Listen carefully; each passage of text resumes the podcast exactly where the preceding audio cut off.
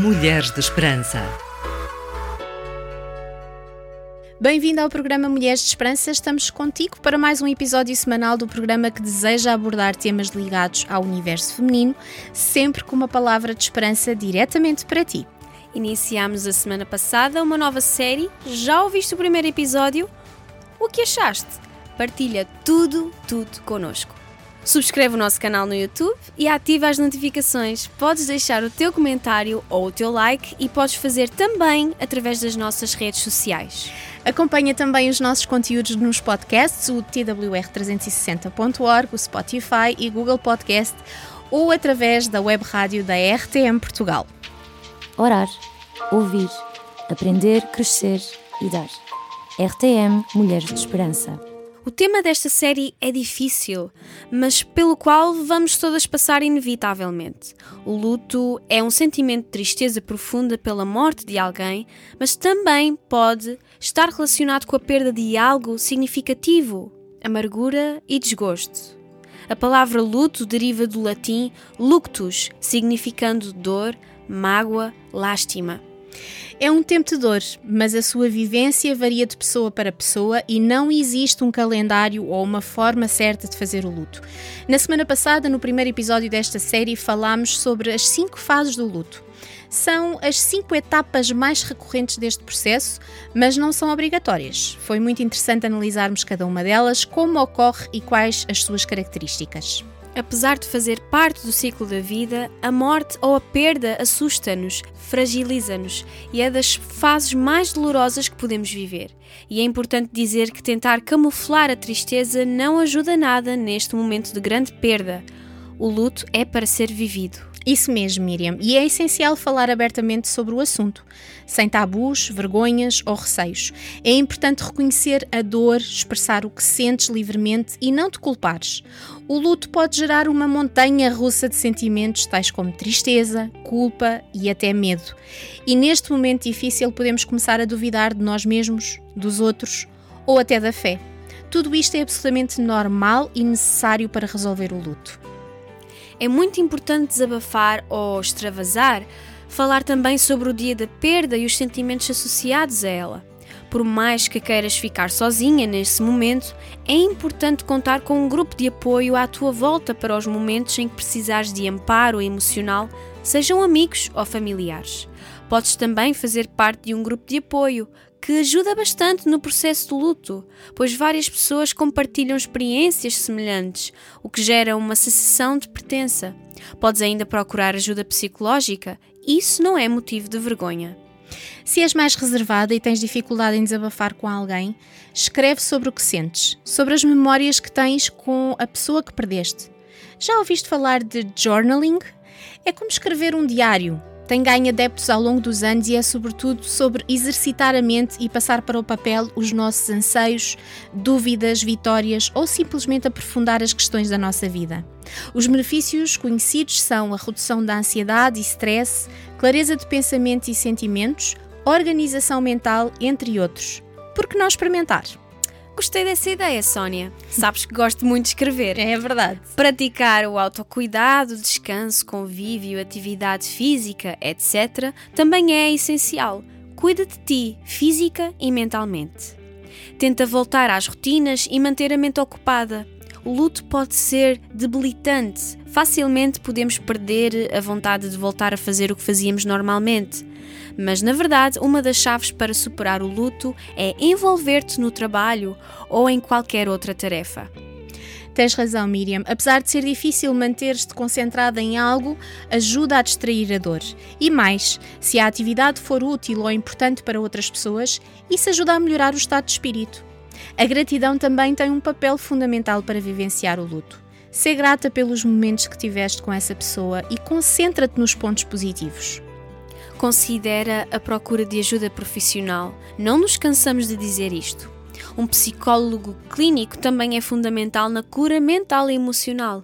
Se precisares de ajuda para encontrar um bom profissional, podemos ajudar-te. Entra em contato connosco. Mulheres de Esperança no digital. Spotify, Google Podcast, YouTube e TWR 360. Encontra esperança hoje. Estamos de volta. Este é o segundo episódio da série sobre luto. Temos estado a falar sobre formas de lidar com o luto, apesar de ser um processo difícil. Existem pequenos passos que podemos fazer para caminhar neste momento de forma mais leve. Tem sido uma caminhada bem interessante e de extrema importância tudo o que já abordamos. Sónia, julgo que agora vamos falar sobre os contextos em que podemos experienciar o luto. Normalmente associamos o luto apenas à perda de alguém, mas existem outras vivências em que podemos experienciar o luto, correto? Correto, amiga. Quando falamos de luto, o mais comum é ligado à morte de um ente querido, amigo ou colega. Mas o luto também pode ser associado à morte de um animal de estimação, por exemplo. Muitas pessoas partilham laços de afeto muito fortes com os seus animais de estimação e por isso perdê-los pode ser uma experiência emocionalmente intensa. As rotinas alteram-se e surgem momentos de vazio. Por exemplo, alguém que vai passear o cãozinho de manhã pode sentir falta desse momento. Entendo. E frequentemente a perda de um animal não é considerado como algo importante para quem está à volta. Uhum. E reações como era só um animal, não exageres, ou estás assim por causa de um animal, pode adicionar mais sofrimento, desajuste, fragilidade emocional ou vergonha. Uma outra forma de experienciar o luto pode estar associada ao término de um relacionamento amoroso, de amizade ou familiar. A pessoa atingida pelo fim do relacionamento entra num estado emocional semelhante ao de quem está perdido. E esta dor de amor também não é muitas vezes aceito para um processo de luto. Não se dá à pessoa o tempo de sofrer, como se tivesse a obrigação de ser feliz a qualquer custo. A dor da perda amorosa é tão desmedida que, para alguns estudiosos, ela é reconhecida como a morte em vida. Essa morte é proveniente de um relacionamento que não existe mais, dos sentimentos feridos e, acima de tudo, da pessoa que não será mais a mesma, pois aquela identidade desenvolvida junto ao parceiro deixa de existir. É preciso desenvolver uma nova identidade, separada daquela pessoa, criar uma nova história, retirando essa parte do seu passado, para desenvolver uma identidade real, mais adequada ao momento atual. E essas perdas não significam apenas a morte das pessoas que amamos, mas o fim de uma amizade, o fim de um casamento, a perda do que fomos e do que um dia esperávamos ser. Mas há mais situações, não é assim, Sónia? Sim, a perda de emprego, curiosamente, também pode ser uma situação em que podemos experienciar o luto. O luto pode ser vivenciado em todas as perdas significativas na vida de alguém. Sendo o trabalho, a carreira profissional, um dos grandes pilares de sustentação emocional, a perda do mesmo é um grande luto a ser vivido. Uau, Sónia, nunca tinha pensado nisso e aposto que quem nos escuta também não.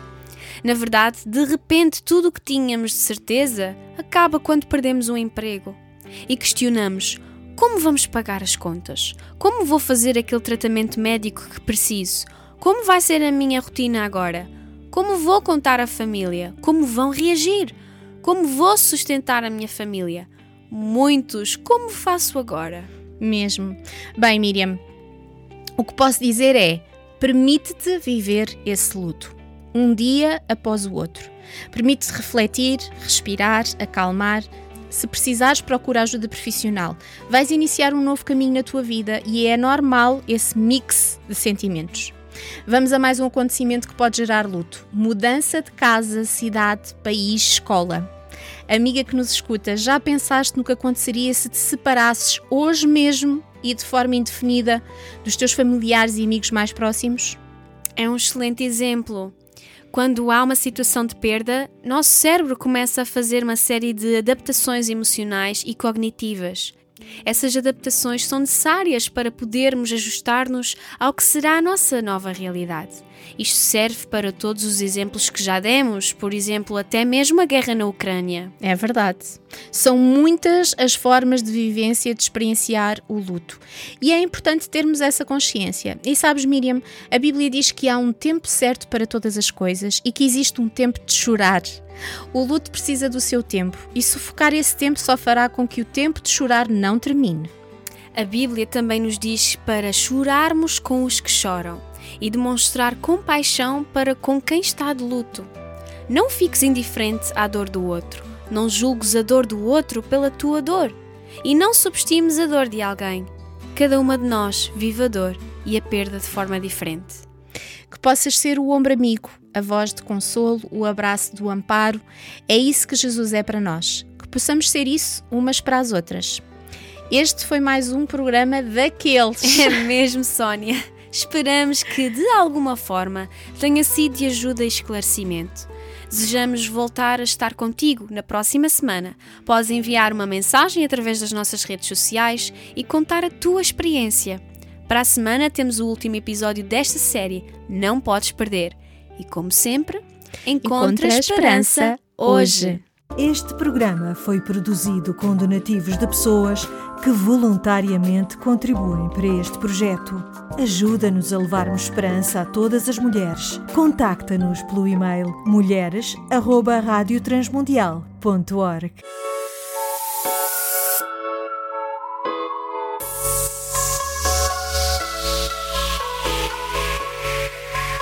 Mulheres de Esperança.